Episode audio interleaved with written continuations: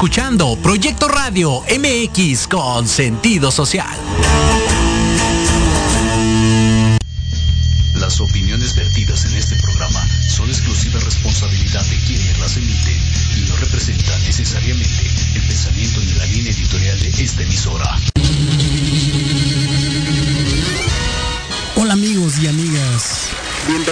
Su programa Música, Ciencias, Artes y algo más. Donde tendremos invitados de lujo en las artes, las ciencias, los deportes y sobre todo la música.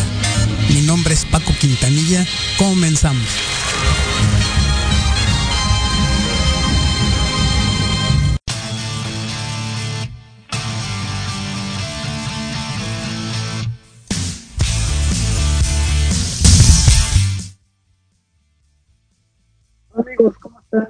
Bienvenidos a su programa Música, Ciencias, Artes. Espero que hayan tenido una muy buena semana y como todos los estos sábados de 10 a, a 11 de la mañana con temas muy interesantes y el día de hoy pues eh, un tema súper interesante también un tema que ha estado en la vida de nosotros del último año y medio, es, eh, hay también temas de información, desinformación, etcétera. Entonces, este, por eso me tomé la tarea de invitar a la doctora Tania Plet, porque la investigación, qué son las vacunas, lo, los mitos y realidades, etcétera. Entonces, para mí es un gusto invitarla, les platico un poquito de la Facultad de Química de la UNAM, con Ciencias de la Salud Pública. Y bueno, en el área de concentración de enfermedades infecciosas por el Instituto Nacional de Salud Pública. Y bueno, su actividad ha sido también la docencia en la licenciatura por 14 años, eh, por 13 años en bachillerato, también en, posgrado, etcétera. Entonces ha, participado en muchas eh, eh, en los dos ámbitos, tanto en la enseñanza como actualmente colabora con, en, en, investigaciones sobre el virus respiratorio pues, del SARS-CoV-2 y, plan de estudios combinados de medicina de la Facultad de Medicina de la UNAM. Entonces, pues nada más para decirle lo super experta que es Tania en el tema de, de esto. Y yo, yo le, la quise invitar porque siempre el tema de, el tema de, pues lo que información del COVID, ¿no? De lo que es, cómo es, qué es, etcétera. Pero ahora el tema de las vacunas, yo eh, he escuchado mucha gente que, pues no, yo no vacuno y cuál es la vacuna mejor, y, etcétera,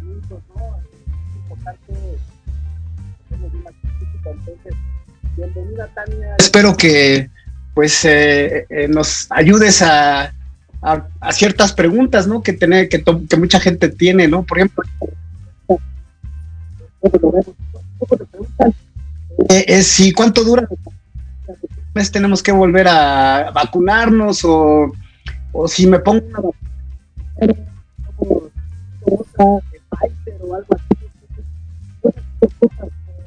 Entonces, Tania, bienvenida, muchas gracias por tu participación. No, gracias por invitarme para estar aquí en tu programa. ¿Me escuchas bien? Sí. Perfecto, perfecto. ¿Bien? Un poco cortado, de repente como que se oye mucho de fondo y luego ya va como el sonido principal. Uh -huh. Adelante, Tania. Bueno, me preguntaba sobre, eh, eh, escuché un poco cortado esto sobre el tiempo que duraría la inmunidad por estas vacunas que nos están aplicando. Sí, bueno, si quieres, este, pues eh, da tu introducción y luego ah. vamos viendo algunas de las, pues de las preguntas que, que, me, que me dijeron, oye, pregúntale esto, ¿no? Entonces, este, ya sabes, porque todo el tiempo ha habido mucha información buena, yo digo, de, de, especialistas, y, pero también información que te dices tú, no, pues está medio raro lo que dices, ¿no? Entonces, uh -huh. eh, pues qué mejor que preguntarte a ti que tú has estado eh, muy activa en este tema y conocer a fondo la parte también científica que tenga su fundamento, todo esto, ¿no? Sí, claro, definitivamente este es un o sea, este tema, como muchos temas de ciencia, yo creo que los que nos dedicamos a la parte científica tenemos la obligación de aterrizarlo en palabras este, coloquiales para que se pueda entender y así de alguna manera romper esta barrera de los mitos, ¿no? Este, y de la desinformación que está llegando en redes sociales y demás, ¿no?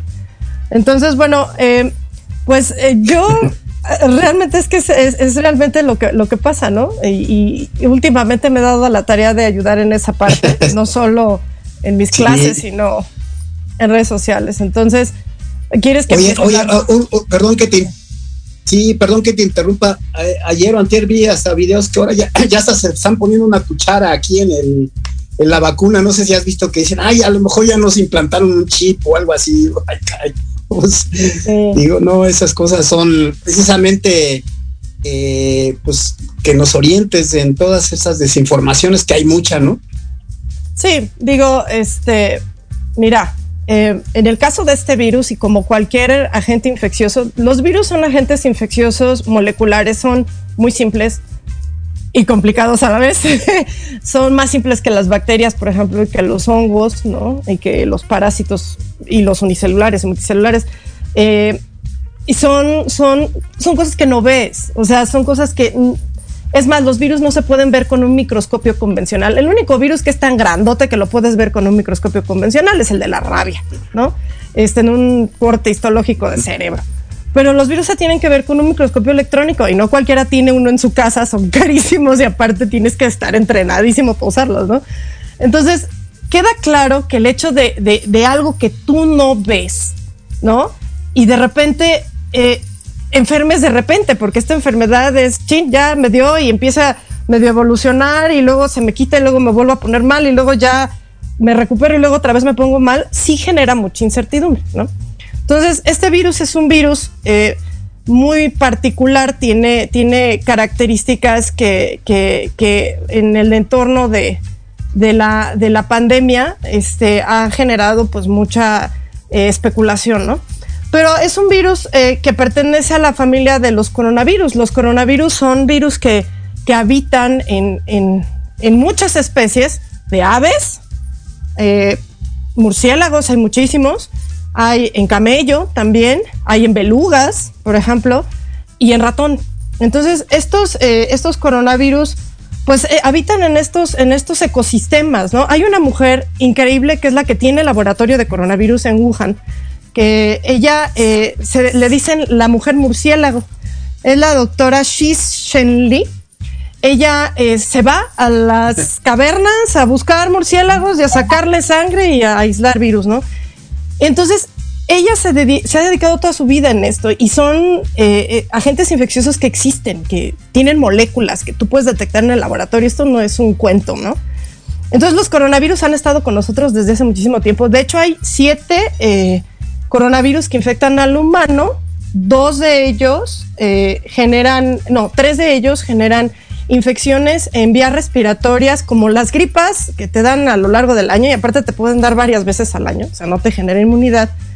Pero hay otros que sí te generan un, cuadro respiratorio como el que conocemos ahora del SARS, ¿no? Que es el síndrome agudo respiratorio severo. Esa es la traducción, ¿no? Tal cual. Entonces, eh, ellos siempre han estado con nosotros. De hecho, una mujer fue la que lo descubrió, una mujer en Canadá. Ahorita les digo su nombre, June Almeida, en 1963 los descubrió a los coronavirus que causaban la gripa, ¿no? Y se llaman coronavirus porque si cuando tú los ves al microscopio, este, parece que tienen una coronita, ¿no? Esta proteína S tan famosa que es la que trae la vacuna y todo el rollo, forma como una coronita alrededor de ellos, pero se llamaron coronavirus. Están bien bonitos al microscopio. Entonces, este, existen, son virus que han estado con nosotros siempre, ¿no? Ahora bien, ¿por qué saltó al humano? Por nuestra actividad. O sea, de hecho, esta chava, la, doctora en Wuhan, ella ha descubierto que en algunas comunidades muy alejadas, que ellas están cercanas a las cuevas donde habitan estos murciélagos, eh, uno se llama horseshoe eh, bat, en traducción sería este, como el, murciélago de la pata de caballo, sería una cosa así. Eh, ese murciélago eh, ha estado tanto en contacto con la gente que habita, que habita cercana, en esas zonas cercanas, que la gente tiene anticuerpos contra esos, este, esos virus, ¿no? Y de hecho han habido mineros que les han dado síndromes respiratorios horrendos porque se van a meter ahí, ¿no? Entonces, en realidad, nosotros de alguna manera nos estamos acercando a ellos, pero es por nuestra actividad económica, o sea, no, no es por otras cosas. Y de hecho, hubo una epidemia de SARS en 2002-2003, que hubieron 8.000 infectados y 800 muertos de los que sabemos registrados, que esto lo generó porque pues hay gente que en China se comen muchísimas cosas. Yo he viajado a China y es increíble la comida que hay ahí, ¿no? Este, y bueno, allá se come un tipo gato salvaje, este, muy bonito. Eh, yo adoro los gatos, entonces no me lo comería, pero, pero quien cazaba esos gatos y los vendía en los mercados fueron quienes se infectaron por ese coronavirus y de ahí empezó a transmitirse al humano, ¿no? Entonces, ella fue la que evaluó toda esa parte de esa epidemia en, en ese año y ahora, pues obviamente es la encargada de evaluar lo que pasa con SARS-CoV-2, ¿no? Desde que inició, que fue en diciembre del 2019. Entonces, esto existe. O sea, no es un invento de un gobierno, ni nos quieren poner un chip, ni nadie lo creó en realidad. O sea, ahorita hay ah, Perdón. Sí, perdón. Ya, ves que también cuando inició el, el, COVID, dijeron, es que lo crearon en un laboratorio, probablemente los chinos para la guerra. Sí, este, biológica, ¿no? Y tanto, ¿no? Ajá.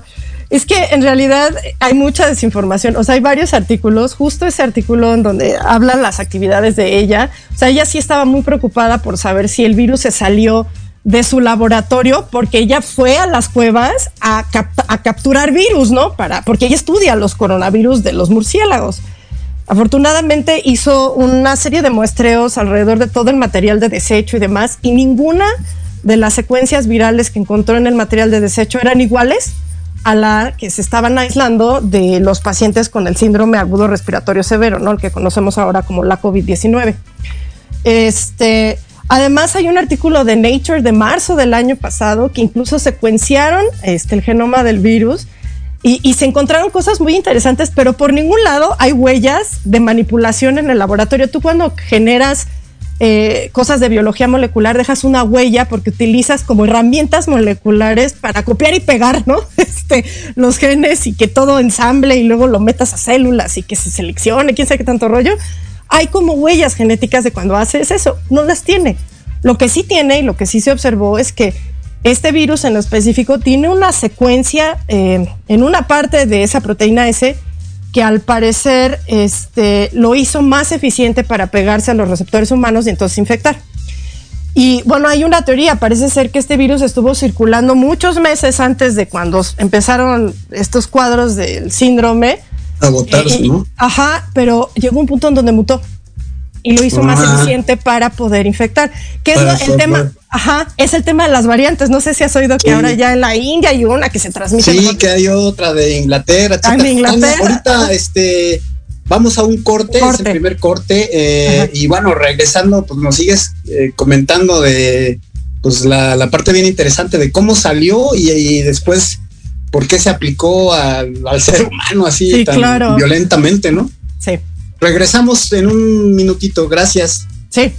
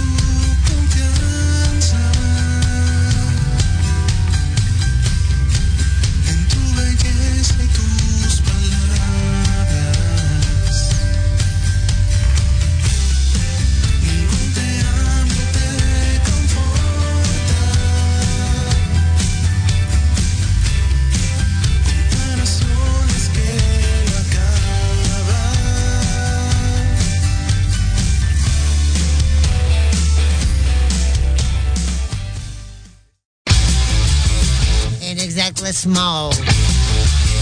Four, two, third, nine, fifty-six. You can say she got it. Ok, estamos de regreso, muchas gracias. Eh, Tania, pues síguenos eh, ilustrando con el tema de, de cómo estuvo. Cómo, eh, inicialmente en China y todo el mundo decía, ay, es que en China lo crearon y lo lanzaron al mundo para desestabilizar la, la, economía, ya sabes, y todo ese, ese tipo de cosas, ¿no? Sí, este, pues en realidad es, es, eso es lo que se sabe hasta ahorita, lo, lo que te había comentado, o sea, ya analizando las secuencias, pues se ve que ya llevaba rato en, en, en circulación humana. ¿Cómo fue que llegó al humano? Bueno, yo, eh, lo, la especulación más, más, más importante es por la actividad humana. Mira, muchas enfermedades infecciosas siempre han sido así. Hay muchos virus este, que, que, han saltado al humano de esa manera y es por nuestra actividad económica. Uno de ellos, por ejemplo, el ébola.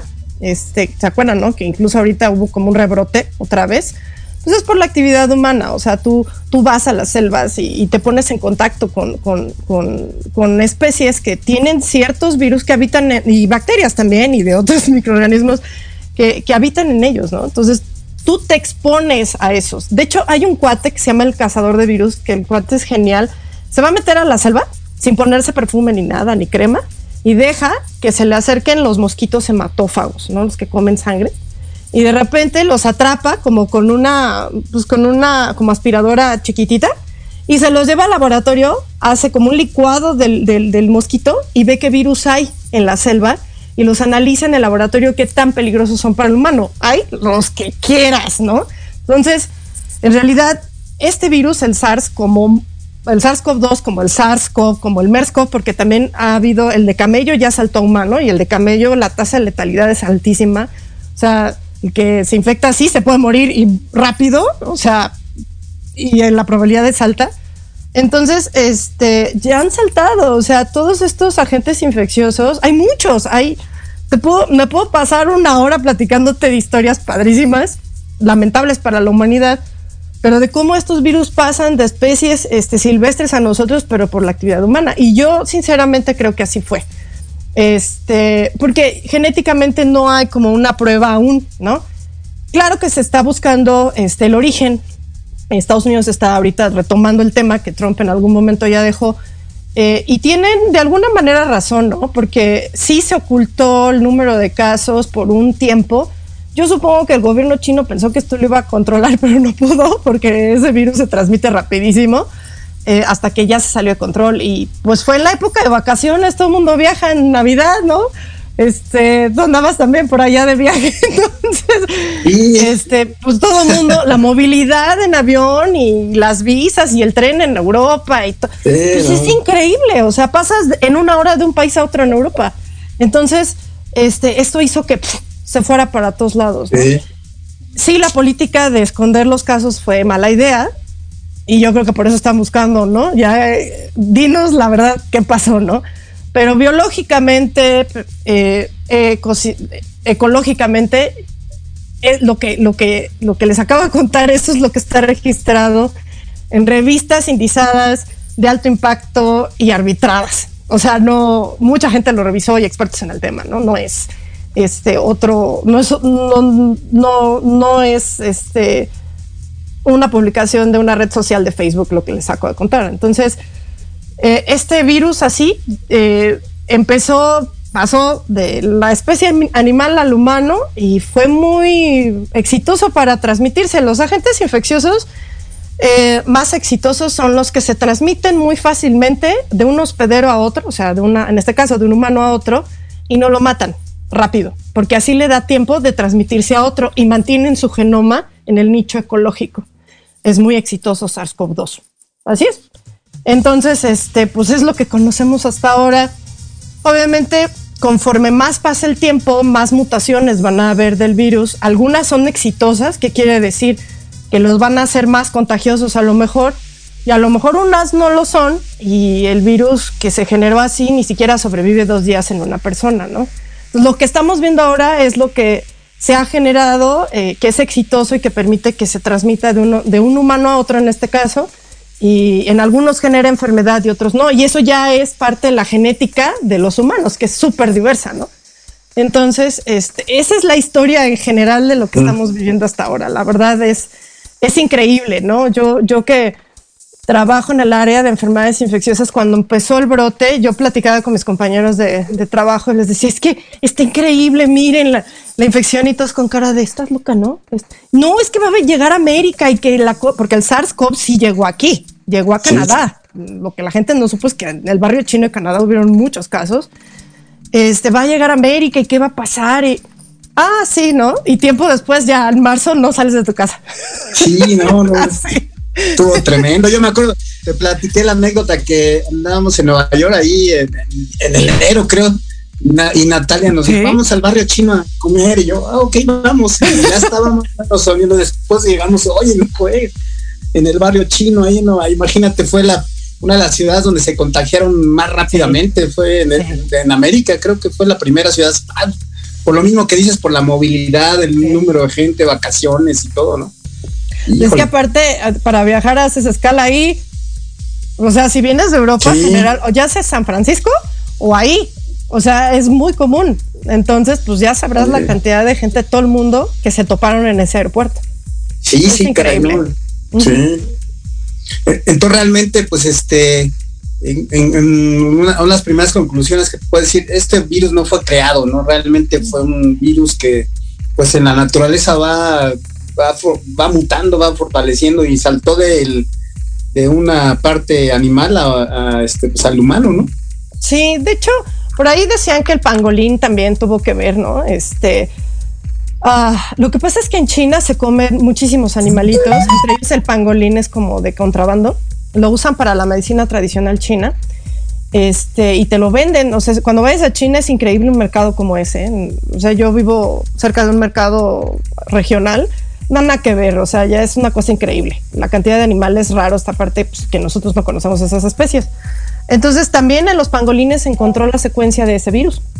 Entonces, pudo haber sido el salto del murciélago al pangolín, porque andan como en el mismo ecosistema, y del pangolín al humano, porque lo capturas para venderlas estas como escamas que tiene para la medicina tradicional china. Pues eh, pudo haber sido eso. El problema es que estos eh, creo que después de lo que pasó en los mercados estos húmedos, los wet markets que les llaman, eh, que están todas estas especies ahí enjauladas y donde la gente va y los compra, los limpiaron, los desinfectaron. O sea, también está bien raro, ¿no? O sea, luego, luego llegaron, desinfectaron, bueno, a lo mejor con la intención de evitar más contagios, pero entonces, ¿dónde están las muestras que puedes sacar de ahí para decir, ah, sí, aquí estaba el virus, ¿no? En esta jaula. No, no, eso ya no existe. Y no existió, o sea, existió muy poco tiempo el chance de hacer muestreo en esa zona. Entonces, este sigue siendo Dani, ¿y por todavía qué- una y por- incógnita. Ajá, ¿y por qué entonces, este, bueno, ya una vez que entró al, digamos, a la, la contaminación a los seres humanos, ¿por qué resultó tan letal en esta época, en, en esta, teóricamente, si nos remontamos, no sé, a, a la mitad de a la edad media, pues bueno, ya ves que había infecciones ahí, se morían a los 10 años de, de, este, de edad o por, por- una gripa, una infección ahí de bacterias, porque no había, eh, digamos, los antibióticos, no estaban las medicinas, pero ahorita dices tú, en esta época pues, sí que fue muy exitoso este, este, este virus, como dices, ¿no? Porque pues, nos agarró así de, de bajada, como dicen. Y el primer, y, eh, una de las preguntas que quería hacer, pues, la primera, eh, yo me acuerdo, un- una amiga también de la facultad trabaja en el Seguro Social y me dijo, al- los primeros meses fue una contaminadera de doctores, este, camilleros, enfermeros, porque no sabíamos cómo manejarlo. Ahorita ya tienen mucho más técnica para eso, pero, pero ¿por qué fue tan letal eh, eh, en esta época también que según y nosotros ya hacemos ejercicio, comemos y sanos y ya sabes todo el tema fitness y todo ese tipo de cosas, ¿no? Mira, la, el, ¿qué tan virulento es un agente infeccioso? Se mide, se mide con la tasa de letalidad, que es de todos los que se infectan, que tú compruebas que están infectados, cuántos se mueren. En el caso del SARS-CoV, el del 2002-2003, la tasa de letalidad fue alta, fue como del 15, casi 20% en algunas zonas. Para el que viene de camello, que es el MERS-CoV, la tasa de, letalidad era del 30%. ¿sí? La tasa de letalidad del eh, virus de la rabia es del 100%, si no te vacunas. ¿Sí? O sea, si te da y empiezas con los síntomas, bye. O sea, es del 100%. Y este, la tasa de letalidad depende de la población, pero da alrededor entre el 6 y el 8 o 10% por ahí. No es tan alta, El punto es que sí hay poblaciones específicas en donde sí se observó que eh, el riesgo de tener una enfermedad muy severa por esta infección era altísimo, que eran los sujetos con enfermedades como un índice de masa corporal alto, pues, este sobrepeso, obesidad y los tipos de obesidad, eh, y lo que viene por la obesidad, que es que sea diabético o este, la hipertensión, porque eh, dentro de todos los aspectos fisiológicos que causa el virus es una inflamación muy severa y el sobrepeso, obesidad, diabetes y la hipertensión se relacionan a cuadros crónicos de inflamación. Entonces, este, eso es lo que sí se observó que es muy específico en ciertas poblaciones, en donde sí, claro, este, el riesgo de enfermar gravemente y entonces de morir, pues es grande, ¿no? Y entonces aquí no es el virus, si te fijas, es la humanidad. Porque nosotros tenemos una pandemia junto a esta, que es la pandemia de sobrepeso y obesidad. Cada año nuestra población humana se está volviendo más obesa, ¿sí? Por ejemplo, en México, el 76% de la población tiene sobrepeso y obesidad. Eso salió en la encuesta nacional de nutrición del 2018 que hace el Instituto Nacional de Salud Pública, mi alma materna.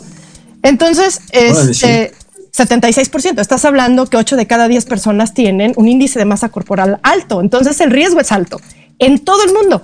Hay poblaciones en donde está peor y en otras donde no está tan mal pero este, este pandemia, o sea, esta parte global, así es, ¿no? Entonces estamos juntando un cuadro de inflamación crónica con un virus que genera inflamación mal plan cuando te infecta en algunas personas. Y entonces cuando lo traslapas, te da un síndrome que te lleva a que te intuben. ¿Sí? Entonces, eso es lo que está pasando ahora. En la antigüedad, con la viruela negra y que la peste y la polio, eran otras condiciones, ¿sí? O la tuberculosis, que en su momento se asociaban a la desnutrición, ¿no? Y a la falta de higiene y a la falta de infraestructura y poco acceso al agua. Aquí es otro rollo, es porque el humano mismo, nosotros como población, nuestro estilo de vida está tan mal que estamos subiendo nuestro índice de masa corporal y viene este virus que genera una inflamación sobre el cuadro crónico inflamatorio que ya traes en esa condición. Entonces, lo hicimos, o sea, nosotros nos pegamos a él por invadir su ecosistema y aparte nuestra fisiología ya está predispuesta, si lo quieres ver así, a esto. Entonces, este, no es que sea más letal, es que sí son ciertas poblaciones. Ahora, esto no significa que a todos les va a pasar esto. Hay gente que físicamente no tiene ninguno de estos cuadros, ni diabetes, ni sobrepeso, nada, nada, pero tiene condiciones genéticas que también los predisponen a un cuadro de inflamación abrupta que genera el virus. Y se está estudiando todo eso. De hecho, ayer justo estaba leyendo algunos artículos sobre eso. Ya son cosas de inmunología y cosas muy, muy complejas de genética, pero sí se está evaluando para saber, a ver, ¿por qué a los jóvenes, hay jóvenes que sí se mueren? ¿O por qué hay gente delgada, joven, sin ningún problema de salud, y les da y a los tres días se muere? Bueno, aquí es, ya es un rollo genético. Sí, perdón. Mucho por saber, ¿no? Sí, porque ahorita que dices, bueno, pues sí está relacionado con eso, con la obesidad, la hipertensión, la edad también.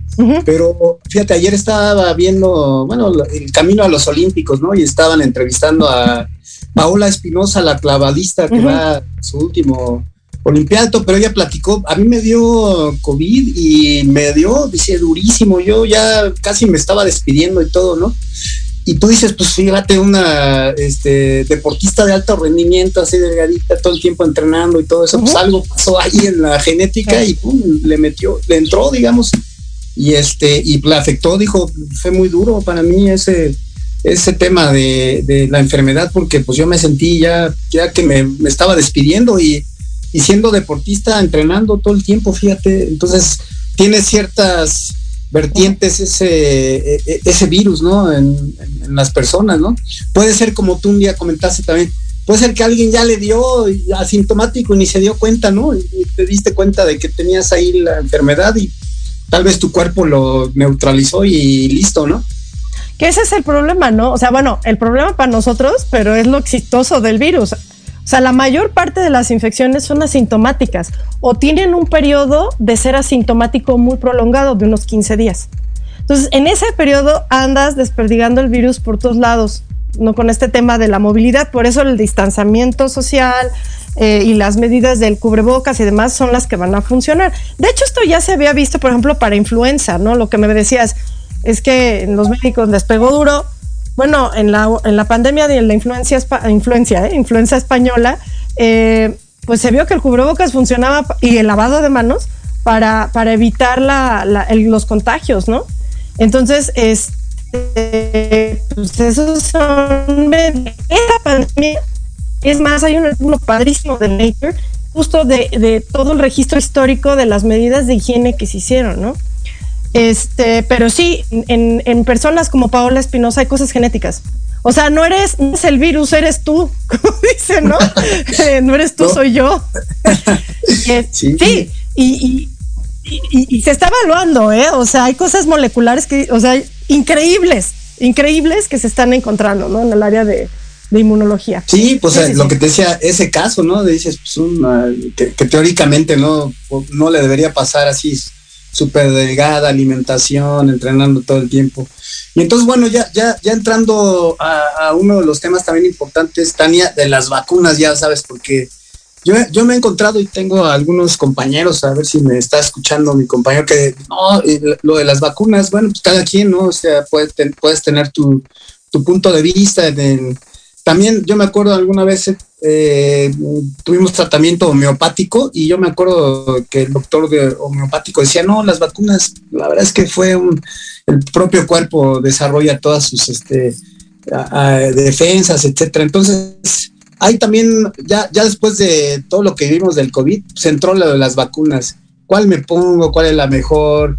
Si me pongo una y luego me pongo otra, este, yo no me la quiero poner porque eso ya no, no va para mí, está inventado. Entonces hay muchas también, ahorita estamos en el, en la etapa de vacunación y también como que veo yo muchos mitos, informaciones, etcétera, ¿no? Cuéntanos un poquito de eso, este, Tania, que tú también estás trabajando precisamente en, ese, en esa parte, ¿no? ¿Cuáles son los mecanismos de las mecanismos vacunas, de las vacunas y todo, ¿no?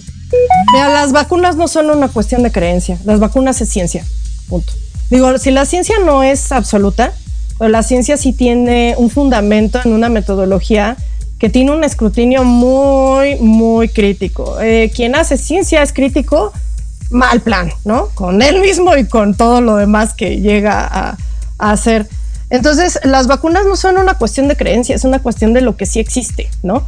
Y el vacunarse es una cuestión de responsabilidad, no solo con tu cuerpo, con la salud de tu familia, sino con mismo criterio que el uso del cubrebocas y, el lavado de manos, ¿no? Em, las vacunas son productos farmacéuticos, ¿no? Este, son productos que como la aspirina, el atenolol, el enalapril, que te lo tomas para la para la, la, hipertensión o este, la metformina para el hipoglucemiante, una vacuna es un producto farmacéutico que se crea eh, a partir de un grupo multidisciplinario, microbiólogos, biólogos moleculares, inmunólogos, estadistas, matemáticos, este, epidemiólogos. Bueno, es un grupo multidisciplinario que requiere muchísimo dinero y un financiamiento horrendamente grande para realizarlo. O sea, no es de que yo diga, ah, voy a hacer una vacuna. No, no, no, no.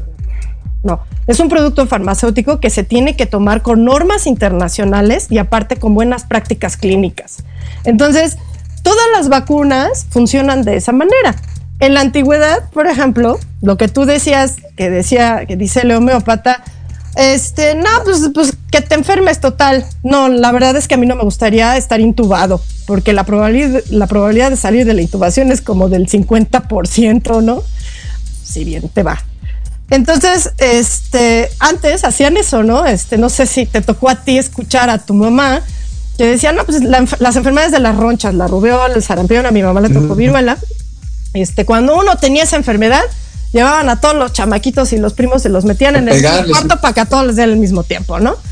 Este, pues sí está padre, porque esas enfermedades, pues si te da una vez y la libras, pues te da inmunidad de por vida, ¿no? Pero si no la libras, si eres de estas personas susceptibles por su respuesta inmune, o sea, soy yo, no el virus, se va a morir. O lo peor de todo es que no se muere, pero tiene secuelas graves. ¿Sí? O sea, un deterioro cognitivo grave, no puede caminar, no puede hablar, no puede hacer su vida, su calidad de vida es pésima. Entonces, las vacunas no solo previenen que te infectes, no, no solo previenen que te enfermes, no solo previenen que te enfermes gravemente, sino que previenen las secuelas de la enfermedad. Y en el caso de la COVID, la prevención de las secuelas con tal de que no te intuben y que no te enfermes es increíble. O sea, un buen amigo mío de mi edad, compañero de la facultad, tiene problemas de memoria. No se acuerda ni del pin de su teléfono. O sea, así. Este, he tenido, conozco personas que, que son nuestros clientes, les dio COVID y no pueden caminar, Paco. Y eran dueños de un negocio, no lo pueden atender. ¿sí? Hay gente que está en cama, eh, hay niños que como consecuencia de la COVID les da una enfermedad inflamatoria vascular terrible, si fuera un tipo Kawasaki o un síndrome de toxina, pero sin toxinas ni bacterias que lo hagan ahí. Y en serio es increíble la cantidad de secuelas que tiene esta enfermedad. Si tú las puedes prevenir con la vacunación, puedes seguir con tu vida después normal, puedes seguir trabajando, puedes seguir viendo a tus hijos, puedes seguir viajando, etcétera. Entonces, las vacunas son el descubrimiento más importante de la historia, no solo por prevenir muertes y enfermedades, sino que mejoraron la calidad de vida de todo el mundo. E-, ese es el punto. Entonces, son productos farmacéuticos que traen pues, un disolvente, ¿no? Una solución sal, contiene sales, ¿no? Y tiene una sustancia que es contra la que tú vas a generar una respuesta inmune. Eso es lo que trae. ¿Cuántas veces me lo tienen que poner? Bueno, se depende de esa fórmula, ¿sí? Y este, en cuánto tiempo me va a durar la protección, eso depende de la fórmula y de las veces que me tienen que poner esta fórmula y eso se determina en estos ensayos clínicos masivos en miles de personas en donde se prueba que no solamente la vacuna es, eh, es eficaz, ¿sí? sino que además este, la vacuna es segura porque como la aspirina te puede generar un efecto adverso. La aspirina a mí me da una gastritis espantosa, no me la tomo, ¿no? Este, pues aquí también eh, va desde el dolor de que me picas, este, me duele el brazo, hasta cosas que te llevan al hospital. Pero muchos de estos efectos adversos se pueden controlar a comparación de una COVID tan severa que te intubaron, ¿no? Este, y no sé si has visto ahorita que ya apareció lo del hongo negro, ¿no? Ah, sí, sí. Es, una infección por hongos, eh, por mucor, se llama mucormicosis, este, que es invasivo en la cara, disuelve prácticamente los tejidos de la cara, entra por el paladar y las esporas están en el aire. En la India hay muchos problemas justo porque en aquellas personas que tienen la COVID severa les dan antiinflamatorios como dexametasona y ese cuadro de inmunosupresión que te genera para bajar la inflamación del virus este, pues el hongo dice, ah, está padre, nadie me molesta, ¿no? Invado. este, es lo que está pasando. Entonces, si lo puedes prevenir con vacunas, es increíble. Mira, ayer, ¿todavía tenemos tiempo? ¿O vamos? Sí, sí. No, adelante, sí. Síguele. Ayer estaba leyendo, hay un artículo muy padre en Nature, que primero salió la noticia en el canal de la BBC, hay un experimento, ya ves que Brasil, el problema de la COVID está terrible, o sea, hay más de 400 mil muertos, todo el mundo infectado, y están probando muchas vacunas. Entre las que están probando es una vacuna china que aún no tiene como una licencia oficial en varios países del mundo. Aquí en México no la ponen, esta es diferente. Se parece mucho su fórmula a la de Sinovac, que es el virus, el coronavirus, el SARS-CoV-2 eh, inactivo, ¿no? Que es como una fórmula clásica de una vacuna. Bueno, en una población chiquitita, en una comunidad chiquita, vacunaron al 80% de las personas. Al 80%. Bueno, ya no hay casos, ni de muertos, ni de enfermos. Ah, entonces. Y ese estudio lo hicieron sin decirle a todo el resto de Brasil para que la gente no fuera a migrar ahí para que los vacunaran. Entonces, no hay casos. En dos semanas que aplicaron la segunda dosis, ya no había casos. Es increíble. Lo que, y esa vacuna tenía una eficacia del 50%. Las vacunas que nos ponen a nosotros son del 80 al 90 y tantos por ciento. Esta era del 50 y funcionó. ¿Te puedes imaginar lo que puede hacer una vacuna que tiene un registro como del 90%? es increíble, pero hay que vacunar al 80% de la población. Nosotros vamos al 6%, por ejemplo. Entonces, ese es un ejemplo de lo que hace la, vacunación. Hay otro, hay un artículo muy padre de, de Nature, que es un vaccine, es, es muy visual, te enseña el momento, el número de millones de miles de casos que hay, por ejemplo, de la polio, hasta el momento de la introducción de la vacuna contra la polio, y empiezas a ver cómo empiezan las esferas, que es, la densidad de casos, a disminuir hasta ser un solo caso al año en el mundo. Bueno, en ese país, perdón. En otras partes del mundo sí hay más casos porque no vacunan a la gente, ¿no? Por ideas de no querer, por este rollo de las antivacunas, ¿no? Pero sí hay, o sea, las vacunas funcionan. Estamos aquí todos vivos y platicando hoy porque nos vacunaron, porque vacunaron a mi hermano, porque vacunaron a mi mamá, o a mis primos o a mis tías. Estamos aquí por eso. Esa es la realidad. Entonces es una cuestión científica, no es una cuestión de creencias. Así yo también, yo también pienso eso, Tania, pero bueno, ya sabes que hay, hay personas que te pueden decir, no, no, yo, bueno. Y bueno, vamos a un corte, el, último corte rápidamente, Tania, y entonces, bueno, ya nos platicas también de, cómo va el proceso de, de, la investigación de las vacunas, que eso también avanzó en el caso de la UNAM y, y, pues qué investigación hay en, en cuanto a la, cuestión de la vacuna, porque antes para sacar una vacuna, ¿cuánto se tardaban? ¿Cinco años o algo así? No me acuerdo exactamente, pero imagínate ahorita, pum, acelerado todo el mundo. Entonces también cambió, me imagino, el, tema de la investigación, pero regresamos ahorita en un minutito. Gracias.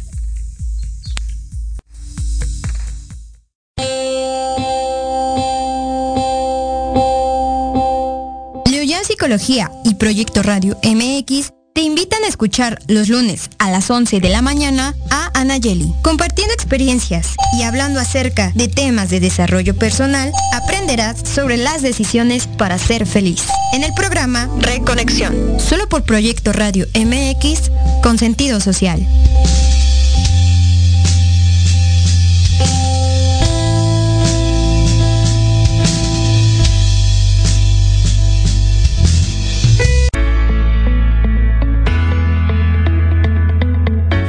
Saber de dónde provienen los alimentos que llegan a tu mesa? ¿Quieres ayudar a la economía local? En Ignelia, Tradición y Esperanza, con valor. También te damos a conocer las fundaciones que te ayudan y apoyan en los momentos más difíciles. ¿Dónde? Aquí, en Ignelia, Tradición y Esperanza, con valor. ¿Cuándo? Todos los miércoles a las 10 de la mañana en Proyecto Radio MX.com. ¿Treintón y sientes que no encajas porque ni chavito ni chaburruco? No eres el único. Acompáñame los sábados de 4 a 5 de la tarde para platicar de los temas que nos interesan. Salud, deportes, música, autos y muchos más. Pero desde un punto de vista relajado y divertido. Y vamos a armarla en grande. A través de Proyecto Radio MX, con sentido social.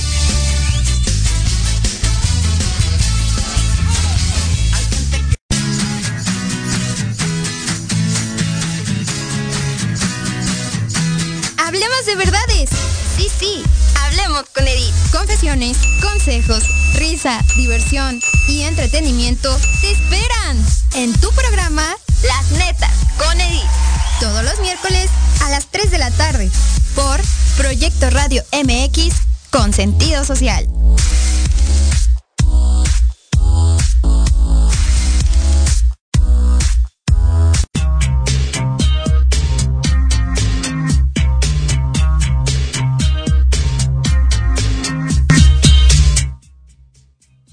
Gracias, estamos de regreso y bueno, un tema súper interesante que la verdad es que tenemos ya muy poco tiempo, eh, Tania, y la verdad tengo muchas preguntas. Fíjate que una amiga de la facultad, Carmen eh, González, me, me, pregunta, oye, eh, pregúntale si, si hay publicado algo sobre si los vacunados pueden transportar el virus a otros humanos.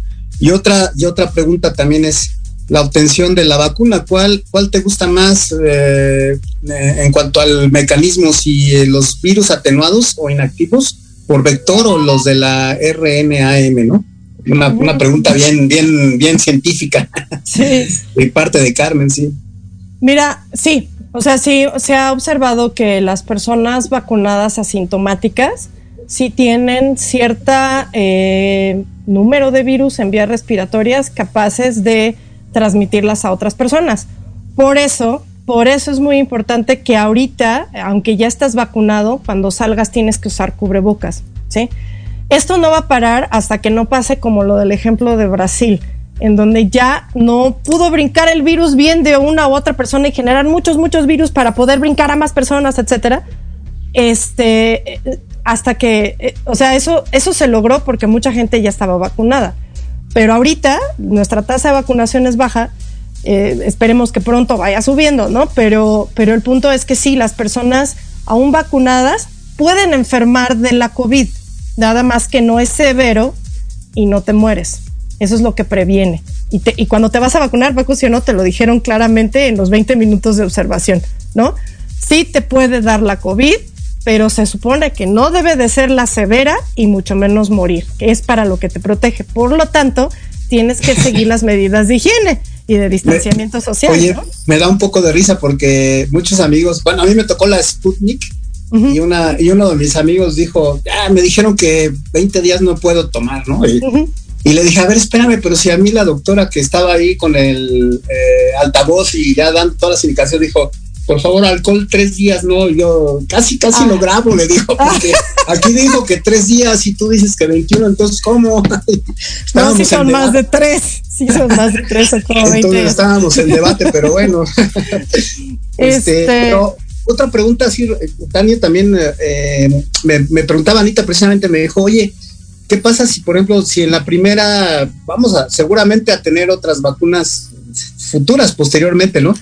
¿Qué pasa si, si ahorita me pongo la Sputnik y después por alguna razón me va a tocar la AstraZeneca o la de Pfizer? No sé, este, son diferentes mecanismos. ¿O qué onda? Porque también eh, la misma eh, Carmen me pregunta, ¿y cómo es que se las aprueban, eh, Tania? O sea, si muchas son del mismo mecanismo, ¿por qué algunas tienen más aprobación más rápido que otras, etcétera, no? Entonces, tal vez son preguntas un poco más a detalle, pero si puedes platicar algo así rápidamente, porque a lo mejor ya no nos alcanza mucho el tiempo, Sí. pero son muy interesantes todas estas preguntas, porque lo que te decía, aparte, ahorita ya mucha gente ya conoce lo que es el virus, ¿no? ¿Qué, qué es y qué, cómo nos tenemos que cuidar, cubrebocas, pero ahorita está el tema de las vacunas, que, que sí, que sí no, que cuál me tomo, que esta, que sí no, todo ese tipo de cosas, ¿no? Que te decía. Bueno, primero la peor vacuna es la que no te pongas. Punto. Eh, así, no hay de otra, ¿no? ¿Cuál me gusta más? Me gustan todas. La verdad es que todas las vacunas tienen eh, la misma función que es generar una respuesta inmune de memoria para que cuando se meta el bicho digan, ¡ay, estás condenado! Y luego, luego vayan sobre de él y no se atrase la respuesta, que es lo que pasa cuando generas la COVID. Entonces, me gustan todas. Ahora, en términos de biotecnología, la verdad es que estamos viendo un momento histórico en el desarrollo de vacunas con las de RNA y con las de vectores. Es- estas, para mí, por la parte molecular y el mecanismo de cómo se hacen y demás, pero en realidad me gustan todas. La que esté disponible para ti, esa es la que te debes de poner cuando te toque, ¿no? Ahora, lo que preguntaba Anita es difícil de responder, te voy a decir, porque en, en, en Inglaterra, por ejemplo, no, en Canadá, ya se aprobó, este, y creo que en, en Inglaterra también, que por ejemplo, si te ponen primero la vacuna de Pfizer, eh, la primera dosis, la segunda te la pueden poner la de AstraZeneca o viceversa, ¿no? Eso ya se, ya se aprobó, eh, porque bueno, se ha visto que es seguro hacerlo primero y generas inmunidad. Eso se hizo con un estudio, con un ensayo clínico en donde miles de personas participaron y se hizo este ensayo y se evaluó la parte inmunológica y de seguridad. Ahora, ¿que nos vamos a estar vacunando cada año posiblemente contra el virus? Sí. Está la teoría que nos vamos a tener que vacunar cada seis meses. ¿Con cuál? No lo sé. Todavía no se han hecho esos estudios. En Europa se está evaluando ahorita revacunar con una tercera dosis a los que se vacunaron en febrero, ahora en las vacaciones de verano. Es lo que están planeando. ¿Con qué vacuna? Supongo que están tratando de buscar la misma o el similar de lo que les acabo de comentar. Aquí en México tenemos un montón de tipos de vacunas que creo que es bueno, porque así no nos limitamos a que una farmacéutica nos dé esa vacuna y gracias y entonces estemos esperando, sino todos tenemos acceso a, esta vacunación.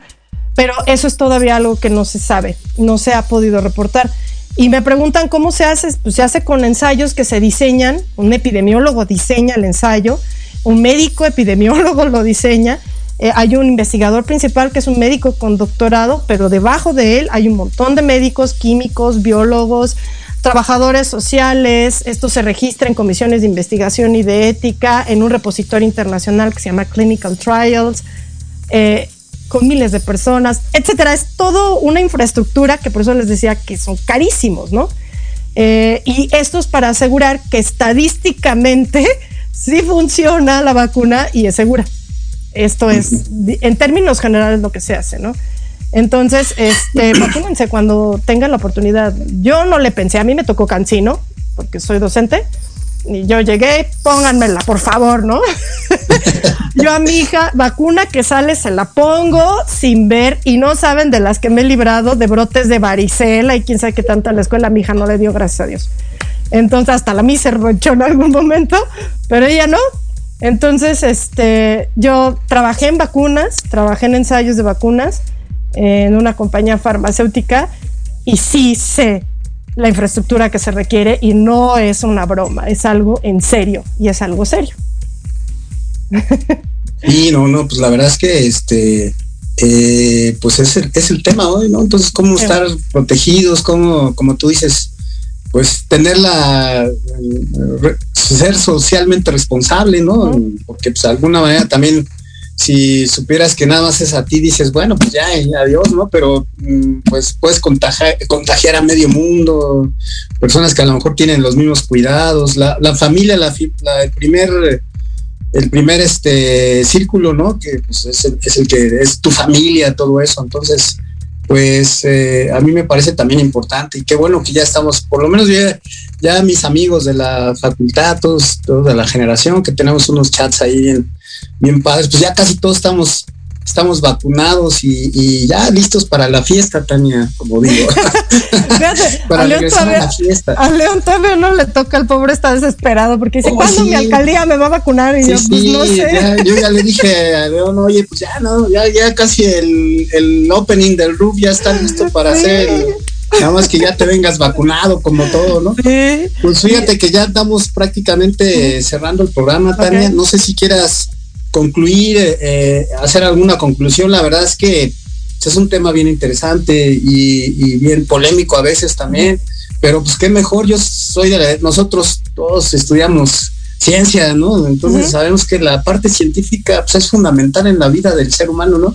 Porque prueba, error y ah, todo, todo de alguna manera científicamente desarrollado, todo eso, ¿no? Entonces siempre créele a tu médico, capacitado, tu científico también, yo siempre soy de la idea, más que ya es toda la cantidad de, información que hay en Facebook y que fulanito me dijo esto y que el otro sultanito no sé qué y tal, ¿no? Entonces, pues muchas gracias, Tania. Si quieres concluir, yo prácticamente con esto cierro agradeciendo mucho siempre tu participación y saludos a todos mis amigos, a mi primo Rami Quintanilla que me está escuchando de Monterrey, y este, y, bueno, Tania, pues te dejo ya tus últimas palabras, ¿no? De conclusión del tema y si quieres mandar saludos también. Pues yo lo que les quiero decir es que estamos viviendo, ya sé que qué horror y ya estamos harto del momento histórico, pero sí esto es un momento histórico. Eh, estamos viviendo un momento histórico en cuanto a la pandemia y cómo es la, la, conducta humana y es donde te das cuenta realmente cómo el humano sí hace cosas que afectan al medio ambiente que después se le regresan. Eh, y en su propia salud, como el caso de la obesidad, ¿no? Entonces, este, esto es un momento para generar conciencia, realmente una conciencia no solo eh, personal, sino a nivel comunitario. Y, creo que estamos a tiempo de no volver a repetir esto. Estamos a tiempo eh, como comunidad de tomar responsabilidad en cuanto a la higiene. Primero, el lavado de manos es importante, pero además en el manejo de las especies, en la invasión del ecosistema y en creer en la ciencia.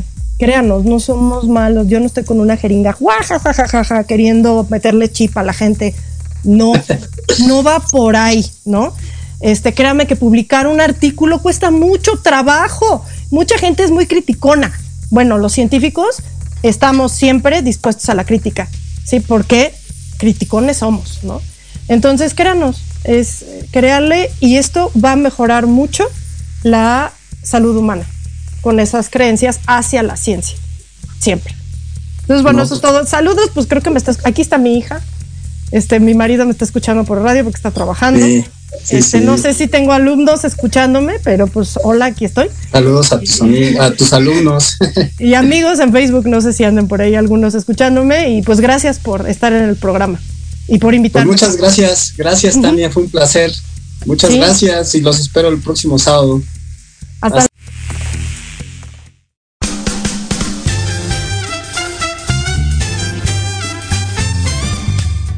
y amigas, esperamos que hayan disfrutado esta sesión. Los espero el próximo sábado con nuevos invitados. Yo soy Paco Quintanilla. Síganme en mis redes sociales como Quintanilla Pac. Nos escuchamos.